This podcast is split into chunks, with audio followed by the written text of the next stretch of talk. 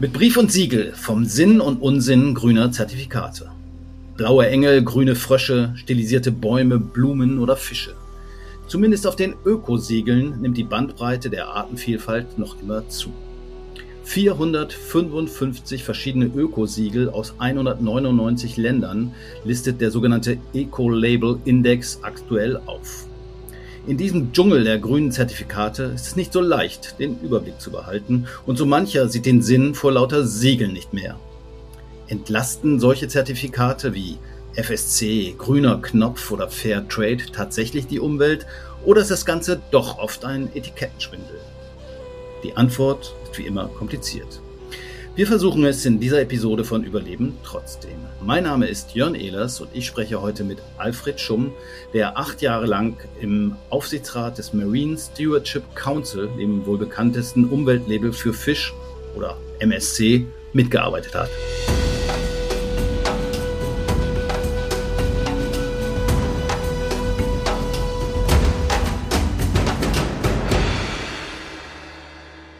Hallo Alfred.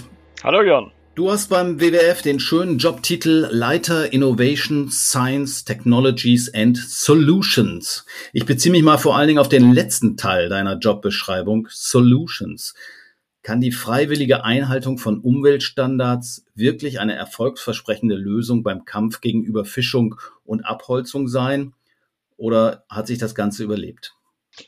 Also wir waren ja am Anfang mit sehr viel Euphorie äh, gestartet und wir waren ja auch unglaublich erfolgreich mit den Siegeln. Die sind auf den Markt, die haben große Marktrelevanz inzwischen und was natürlich eine tolle Geschichte nach wie vor ist, die Transparenz, das Wissen um Fisch, um Holzwirtschaft, um Soja und Palmölanbau ist sehr stark gestiegen. Es gibt äh, Monitoring, es gibt mehr und mehr Daten dazu durch diese freiwilligen Siegel, durch diese Umwelt- und Ökologie, aber auch Fairtrade-Siegel. Und äh, man muss dazu sagen, dass damals, als wir die aus der Taufe gehoben haben, also insbesondere den FSC oder den MSC vor Jahrzehnten schon, gab es keinerlei Ansätze, dass der Staat hier äh, entsprechend reguliert. Und deshalb hatten wir gedacht, gut, dann machen wir das selber mit Unternehmen, die da mit vorne dabei sind, entwickeln Standards und versuchen dann entsprechende Unternehmen, Fischereien, Holzunternehmen dazu zu bewegen, dass sie sich zertifizieren lassen. So die Idee. Ja, trotzdem ist ja inzwischen die Enttäuschung auch ein äh, bisschen eingetreten oder Ernüchterung. Ich glaube, da hat man sich vielleicht auch ein bisschen viel erhofft. Du selbst bist aus dem Aufsichtsrat von MSC ausgestiegen. Das wird ja Gründe gehabt haben. Zum einen gab es Geburtsschwierigkeiten oder Fehler, die man hätte von Anfang an ausschließen sollen. Das betrifft zum Beispiel die Gremienbesetzung, dass dort klar ist, wenn ich ein Umweltsiegel habe, dann muss natürlich auch Umweltinteressensgruppen die Möglichkeit gegeben werden, diese Siegel so zu steuern, dass sie im Endeffekt nachhaltig sind. Naja, aber Umweltgruppen und NGOs sind ja in diesen Steuerungsgruppen drin. Die werden nur oft überstimmt. Die werden überstimmt. Und ein anderer Punkt ist, äh, inzwischen sind die Siegel oftmals so kompliziert, das sind echte Gesetzeswerke, so dass die Entscheidungen in einem Board, wenn sie dann in die Ausformulierung gehen, durch Spezialistengruppen entsprechend formuliert, um allen Eventualitäten Rechnung zu tragen, dass dann so viele Schlupflöcher entstehen, dass diese Siegel und, und diese Standards nicht mehr stark genug sind. Ein Punkt ist ja, der auch oft kritisiert wird, dass Unternehmen sich zertifizieren lassen, sich ihre Zertifizierer selbst aussuchen. Das heißt, die bezahlen dafür, dass sie zertifiziert werden. Ist das auch eine Schwäche von vielen Siegeln? Das ist eine große Schwäche, denn ich zertifiziere als unabhängiger Zertifizierer ein Unternehmen, das mich bezahlt. Und natürlich wird das Unternehmen auf dem Markt sehen, wer ist denn bekannt unter den Zertifizierern dafür, dass die Zertifizierungsanforderungen gering sind. Natürlich muss der Zertifizierer sich am Standard orientieren, aber jeder Standard hat Interpretationsspielraum und dadurch, dass die Standards inzwischen so komplex geworden sind, um eben allen Eventualitäten Rechnung zu tragen, gibt es auch eine Menge Schlupflöcher. Wir haben beim MSC äh, mal eine Untersuchung gemacht, hat sich die Anforderung des Standards, obwohl er komplexer geworden ist, erhöht oder erniedrigt im Vergleich zu den Gründungsjahren. Und da kam sehr klar raus, dass durch die Interpretation der Zertifizierer, die immer das Minimum am untersten Minimum und auch äh, da noch an dieser Grenze gespielt haben, dass sich die äh, Grenze nach unten bewegt hat. Das heißt, die frühen Fischereien, die zertifiziert wurden, wurden strikter zertifiziert, mussten striktere Auflagen einhalten als die dann später, die hundertste oder 150. Zertifizierung, die war schon wesentlich einfacher als die anfänglichen Zertifizierungen. Also es hat einen Wettbewerb nach unten stattgefunden. Okay, also so eine Art Persilschein, die Gefahr sozusagen, dass viele Zertifizierungen Persilscheine sind von Zertifizierern, die vielleicht auch ein Eigeninteresse haben, dass ihre Prüflinge, sage ich jetzt mal, durchkommen. Andererseits muss man das sagen, wenn ich mit meinem Auto zum TÜV muss oder zu einer anderen Untersuchung muss, dann suche ich mir doch auch den TÜV aus und bezahle den dann auch. Deshalb drückt er trotzdem kein Auge zu. Wo siehst du da den Unterschied? Naja, beim TÜV oder auch beim VDE-Zeichen, erstens mal ist das keine freiwillige Geschichte, das muss jeder machen. Äh, da gibt es ganz klare Rahmenbedingungen, die an den Notwendigkeiten der Sicherheit des entsprechenden Nutzers und Verbrauchers orientiert sind. Beim TÜV wenn dort festgestellt würde, dass einer dieser äh, TÜVs, bei dem du dein Auto zertifizieren lässt, so schlecht zertifiziert, dass dadurch vermehrt Unfälle durch technisches Versagen entstehen, dann hat diese Zertifizierungseinheit sofort ein Problem. Denn es will weder der Kunde, der zum TÜV geht, noch der Zertifizierer, noch der Gesetzgeber in dieses Risiko laufen, dass ein zertifiziertes Fahrzeug nicht den Anforderungen entspricht. Da ist also ein positiver Feedback Loop. Ob dieser Fisch oder dieses Holz, das ich kaufe, jetzt umwelttechnisch etwas besser oder schlechter dasteht, äh, ist ja keine Gefahr für mich als Verbraucher und auch keine Gefahr für den Gesetzgeber oder auch nicht mal für den Zertifizierer, weil das keine direkte Gefahr darstellt. Ne, das ist ein ganz anderer Mechanismus. Eine andere äh, Geschichte, die auch immer wieder thematisiert ist, sind die Sanktionsmöglichkeiten. Das heißt, was passiert denn, wenn einer so ein Siegel hat und sich aber trotzdem nicht an den Standards hält? Es wird selten, würde ich mal sagen, ein Unternehmen bestraft, rausgeschmissen oder dem das Siegel entzogen. Oder sehe ich das falsch? Das ist richtig. Wir haben damals auch darauf gedrungen, wenn offensichtlich wird, dass zum Beispiel in einer Fischerei sogenanntes Sharkfinning stattfindet als Zusatzverdienst. Also Sharkfinning heißt Haien die Flossen abzuschneiden abzuschneiden und sie lebend wieder reinzuschmeißen. Genau, Haie, die zufällig mitgefangen werden, die Flossen abzuschneiden und sie zurückzuwerfen. Die sterben dann natürlich sicher. Das ist eine unsägliche Tierquälerei. Und so eine Fischerei kann und darf nicht zertifiziert werden. Aber was passiert da? Also ich habe es dann nach einiger Zeit durchgesetzt, dass wenn so etwas passiert, dass diese Fischerei dann tatsächlich ein Problem bekommt. Aber Sie bekommt nur für eine bestimmte Zeit ein Problem und wenn sie das Thema in dem Moment, wo es offensichtlich wird, wenn sie dann Aktivitäten eingeleitet hatte, die zumindest es wahrscheinlich machen, dass es nicht nochmal stattfindet, dann hat die Fischerei keinerlei Nachteil und bleibt in der Zertifizierung. Das heißt, um überhaupt rauszufliegen, muss so viel schiefgegangen sein auf lange Zeit, in einer Phase, wo man schon davon wusste, dass es praktisch, wenn man sich nicht komplett blödsinnig anstellt, keine Chance gibt, so eine Fischerei rauszuwerfen. Okay, also ein paar Kritikpunkte sind sicherlich berechtigt, also wird aber auch viel äh, rumgemeckert. Also ich fahre mal zusammen. Zum einen haben NGOs zu wenig Einfluss in den Entscheidungsgremien. Das würde ich, glaube ich, als eine Erfahrung mal festhalten. Und zum zweiten haben viele Zertifizierungen und viele Standards zu wenig Zähne. Das heißt, es passiert zu wenig, wenn die selbst unterschriebenen Anforderungen nicht erfüllt werden. Trotzdem würde ich jetzt sagen, äh, ist ja nicht alles schlecht. Ich meine, du hast acht Jahre für den MSC im Aufsichtsrat gesessen und an den Diskussionen teilgenommen. Ich würde jetzt sagen, das war alles Unsinn oder wie siehst du das jetzt?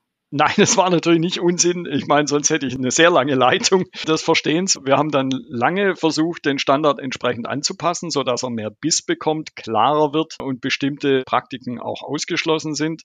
Und ich bin im Endeffekt ausgetreten, weil eine Geschichte tatsächlich konsequent verhindert wurde. Das ist die unabhängige Verifizierung, also die unabhängige Überprüfung, ob die Aussagen des Standards und die Aussagen der Fischerei wirklich stimmen. Und äh, wir haben heute, hatten damals schon die Möglichkeit durch entsprechende elektronische Hilfsmittel, Satellitentechnik, was auch immer, zu sehen, wo sind wann die Schiffe und was machen die dort. Und unsere einzige Forderung war, MSC, das ist ein nächster Schritt Richtung Transparenz. Das wäre das erste Mal die Möglichkeit, wirklich zu sehen, ob das, was auf Papier steht, auch in der Realität passiert. Wir erwarten von einer zertifizierten Fischerei, dass sie äh, diese Elektronik 24 Stunden, sieben Tage lang angeschaltet hat. Es gibt Fischereien, die schalten das aus, insbesondere dann, wenn sie in Fischereigründen sind. Es gibt andere Fischereien, die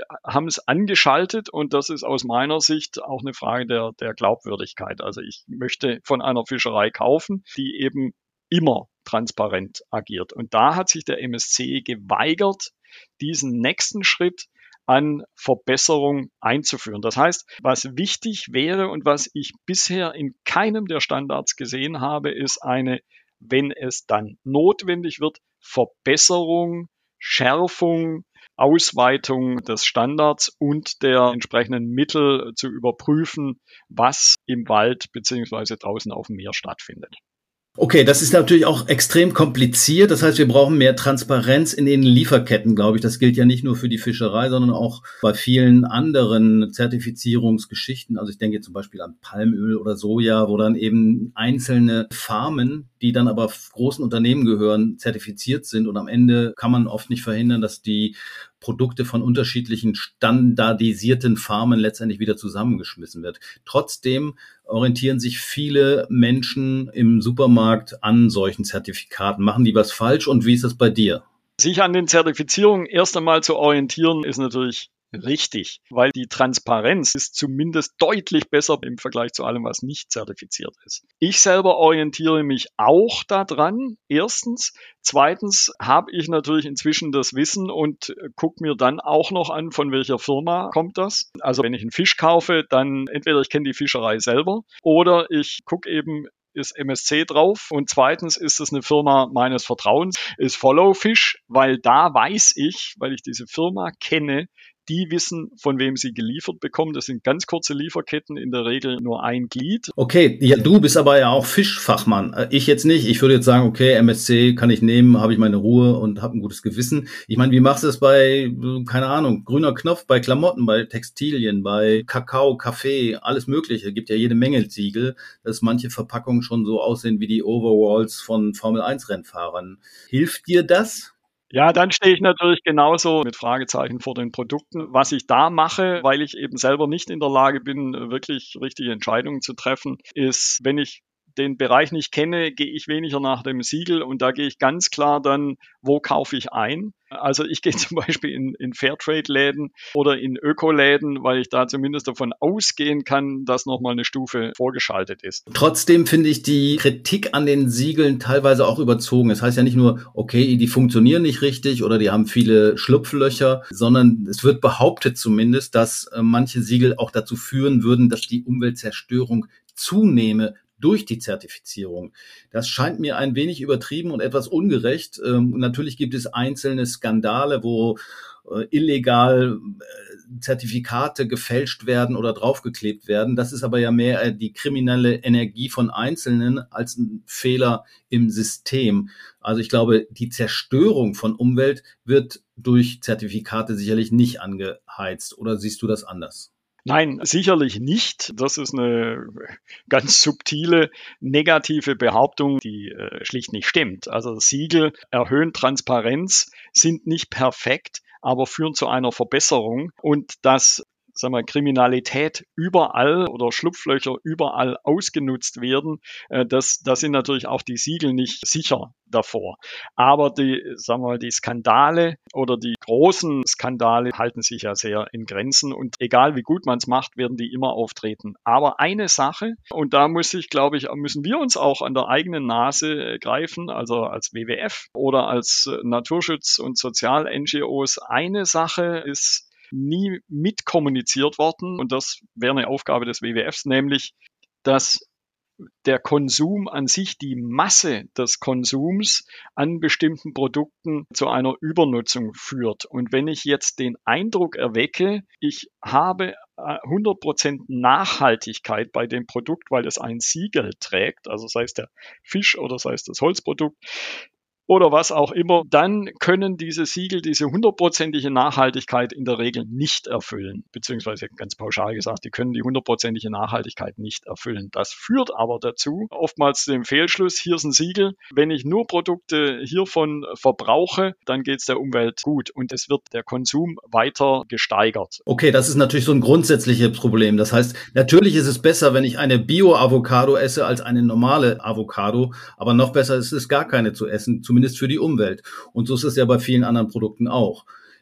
Ist das aber nicht vielleicht zu viel verlangt? Man kann ja vom Hersteller schlecht verlangen, dass er sozusagen weniger verkauft, es sei denn, er erhöht seine Gewinnspanne. Das scheint mir auf den ersten Blick zumindest etwas unrealistisch zu sein, oder? Also kann man vom Hersteller nicht erwarten, aber ich erwarte von einem umweltorientierten Betrieb schon, dass er die Grenzen des Machbaren kennt und entsprechend produziert. Aber da macht, da sehe ich eher zum Beispiel uns als Mitbegründer von Siegeln wie dem FSC oder dem MSC in der Pflicht, klar zu machen, dass es nicht nur um den Kauf von gesiegelten Produkten geht, sondern dass es insgesamt darum geht, unseren Fußabdruck zu verringern. Das heißt, weniger zu verbrauchen. Das heißt auch ganz klar, und da muss der WWF auch dann mal in die Bütte zu sagen, weniger Fisch ist unsere Erzählung dafür gesiegelt und gut. Weniger Holzprodukte, mehr Recycling und, und, und. Klar, das ist natürlich vielleicht auch, sind Siegel dafür dann auch überfordert. Das ist ja mehr eine generelle Verbraucherinformation. Grundsätzlich ist es aber so, dass Siegel, deshalb gibt es ja wahrscheinlich auch so viele davon, als Marketinginstrument offenbar sehr erfolgreich sind. Ich habe hier eine DPA-Meldung gesehen, äh, die beruht auf einer Umfrage. Demnach sagen zwei Drittel der Befragten, sie bevorzugen nachhaltige Produkte gegenüber denjenigen, die gar kein oder Siegel oder keine Kennzeichnung haben. Das ist natürlich schon ein ganz gewaltiger Teil. Also zumindest als Marketinginstrument scheinen Siegel zu funktionieren. Siegel funktionieren. Das war ja, da sind wir auch stolz drauf, dass wir in der Lage waren, eben die Idee eines Umweltsiegels in die Märkte äh, zu bringen und dass die Marktmenge der gesiegelten Produkte äh, ja eine absolute Erfolgsgeschichte ist. 50 Prozent, über 50 Prozent MSC im deutschen Fischmarkt. FSC hat Steigerungen von 200 äh, Prozent in den letzten Jahren. Das ist eben nur die eine Seite der Medaille und äh, wir dürfen nie vergessen, dass gesiegelte Produkte, und da bin ich wieder bei der Konsumgeschichte, nicht die letztendliche Lösung sind. Das heißt, auf der einen Seite wollen wir darauf achten, dass die Siegel gut sind. Da muss ganz viel passieren bei den Siegeln selber. Und auf der anderen Seite müssen wir aber natürlich auch immer klar machen, da gebe ich dir vollkommen recht, ein Siegel löst nicht alle Umwelt- und Sozialprobleme. Kann es auch gar nicht. Ein Siegel ist ein ganz spezifisches Instrument, um eben zu garantieren, da ist genügend Transparenz da. Und bei diesem einen Produkt ist darauf geachtet, dass das so bewirtschaftet wird, dass der Aufwuchs, der Nachwuchs entsprechend der Entnahme äh, groß genug ist. Okay, kann man ja nochmal grundsätzlich sagen, okay, also ich habe ein Siegel, da weiß ich zumindest mal, dass die gesetzlichen Standards eingehalten sind und vielleicht noch ein bisschen mehr getan wird. Es gibt ja jetzt aber auch zunehmend Labels, also oft staatliche Labels, äh, die so eine stufenartige Form haben. Also Tierwohl-Label wird ja auch viel kritisiert, weil man auch dort die Standards vielleicht etwas niedrig gesetzt hat. Oder Nutri-Score, da finde ich dann auch irgendwie auf meinem löslichen Kakao, das immer noch grün gelabelt ist. Sind solche Stufenlabel vielleicht die Zukunft? Ja, das ist ein Teil der Lösung, dass ich tatsächlich, sagen wir, im, im ganz grünen Bereich dann aber auch als Verbraucher oder als Händler sicher sein muss, dass das der Top-Standard ist. Also dass ich da davon ausgehe, ich sage es mal für die Fischerei, äh, und auch für die Forstwirtschaft, da findet keine Bodenschleppnetzfischerei mehr statt. Also wenn einer komplett grün gesiegelt ist, eine Fischerei, dann weiß ich, keine Bodenschleppnetzfischerei. Keine Lebensräume mehr werden zerstört. Oder beim FSC, da gibt es keinerlei Kahlschläge mehr, auch nicht im kleinen Rahmen, sondern da wird nur Einzelstamm entnommen, als Beispiel. Ja, dann könnte man, wenn man da sicher ist, wenn das entsprechend verifiziert wird, überprüfbar ist, dann glaube ich, ja, das wäre eine Lösung, weil ich damit auch als NGO wieder natürlich den Bereich eines Siegels promoten kann, der besonders gut ist oder meinen Standards und Anforderungen entspricht. Und dennoch schließe ich auch die Unternehmen nicht aus, die sozusagen von einem Low-Level erstmal in das Siegelsystem kommen wollen und sich dann laufend verbessern. Also da könnte man einen entsprechenden Zug und Druck über den Markt erzeugen. Das wäre dann sowas wie Biobetrieb in Umstellung oder sowas, äh, wo man dann eben auch erst nach ein paar Jahren vielleicht das volle Siegel oder sowas bekommt. Okay, also wir wollen Siegel nicht verdammen, aber sie sind sicherlich auch nicht das Allheilmittel. Es gibt ja jetzt auch ein paar staatliche Bemühungen, also Lieferkettengesetz auf nationaler und europäischer Ebene. Was hältst du davon? Lieferkettengesetz halte ich für äh, extrem wichtig, kann eine ganz tolle Wirkung entfalten. Natürlich hängt es vom Rahmen ab. Also es muss entsprechend robust sein, äh, es muss entsprechend überprüfbar sein. Aber natürlich ist es wichtig, dass wir diese lückenlose Lieferkette haben. Haben wir zum Beispiel bei einigen Siegeln schon, dass nachgewiesen werden muss, dass die Lieferkette äh, sauber ist. Auch da wieder der Hinweis, das kann man heute mit entsprechend digitalen, elektronischen und so weiter Hilfsmitteln und Unterstützung relativ wasserdicht machen, sodass eben die Lücken im System, wo betrogen werden kann, relativ eng werden. Das ist wichtig, sowohl beim Lieferkettengesetz als auch beim Siegel.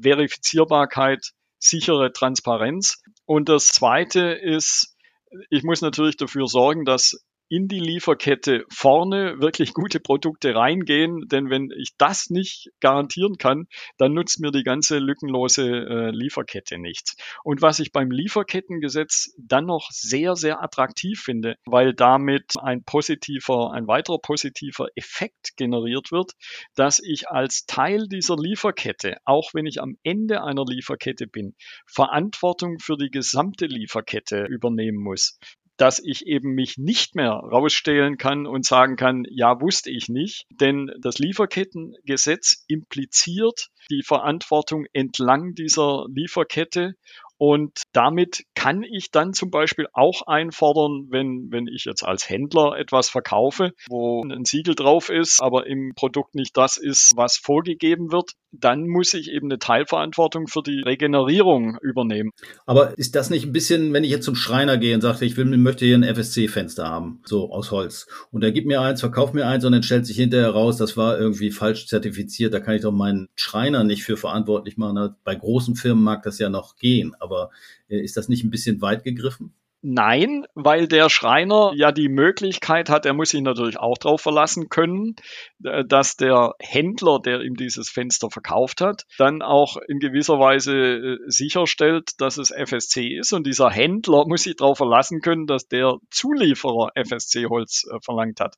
Und man kann nur nicht mehr sich aus der Verantwortung stehlen. Das heißt, der Schreiner muss im Endeffekt klar machen können, hier habe ich gekauft und kann nicht nur sagen, ja, aber da ist doch das Label drauf und wo ich es gekauft habe, weiß ich nicht mehr. Ne? Also da muss, da muss dann die entsprechende Sorgfalt beim, auch beim Schreiner gegeben sein, dass er in der Lage ist, nachzuweisen, wo er es gekauft hat, und genauso der Händler und so weiter. Und dort, wo dann entweder festgestellt wird, da ist der Fehler passiert, muss dann nachjustiert und regeneriert werden. Da kann man ja Versicherungstöpfe einrichten oder Fonds oder was auch immer, wo alle einzahlen. Aber man kann sich eben nicht mehr grundsätzlich aus der Verantwortung stehlen. Und das ist das, was das Lieferkettengesetz so attraktiv macht, dass es hilft dabei, Verantwortlichkeit zu generieren. Hm.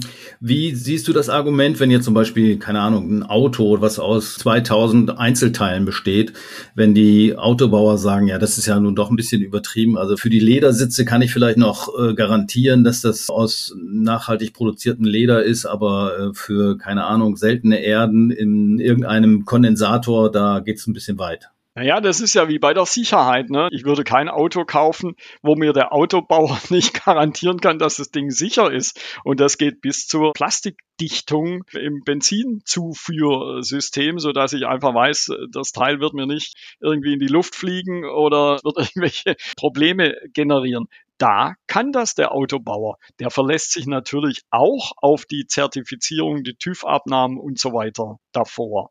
Äh, das kann man genauso im, im Umwelt- und Sozialbereich machen. Man muss nur die entsprechenden Systeme eben einführen. Und in dem Moment, wo das Lieferkettengesetz da ist, werden diese Systeme kommen.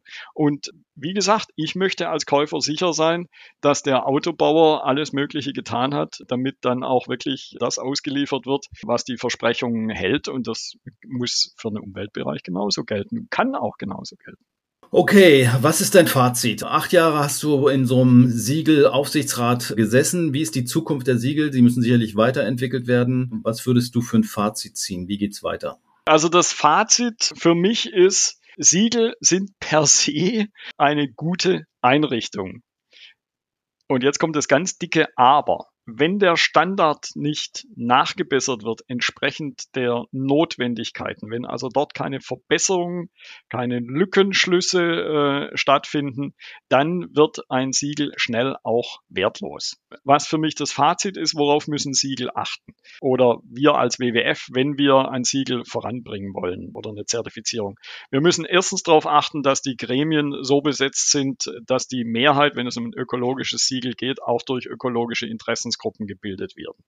Zweitens müssen wir darauf achten, das halte ich für, für extrem wichtig, dass keine Conflicts of Interest auftreten. Das gilt zum Beispiel für den Bereich ein Zertifizierer darf nicht direkt von dem Unternehmen bezahlt werden, das die Zertifizierung erhalten will, weil wir damit eine Negativkonkurrenz zu Substandards bekommen. Drittens darf auch der Siegelgeber, das Siegel selber nicht in einem Conflict of Interest stehen. Beispiel auch hier der MSC, also 80 Prozent seiner Einnahmen werden gedeckt durch Lizenzeinnahmen. Das heißt, je mehr Fischereien, je mehr Fischprodukte, je mehr Fischereien zertifiziert sind, je mehr Fischprodukte auf dem Markt sind, desto höher sind die Einnahmen des MSC.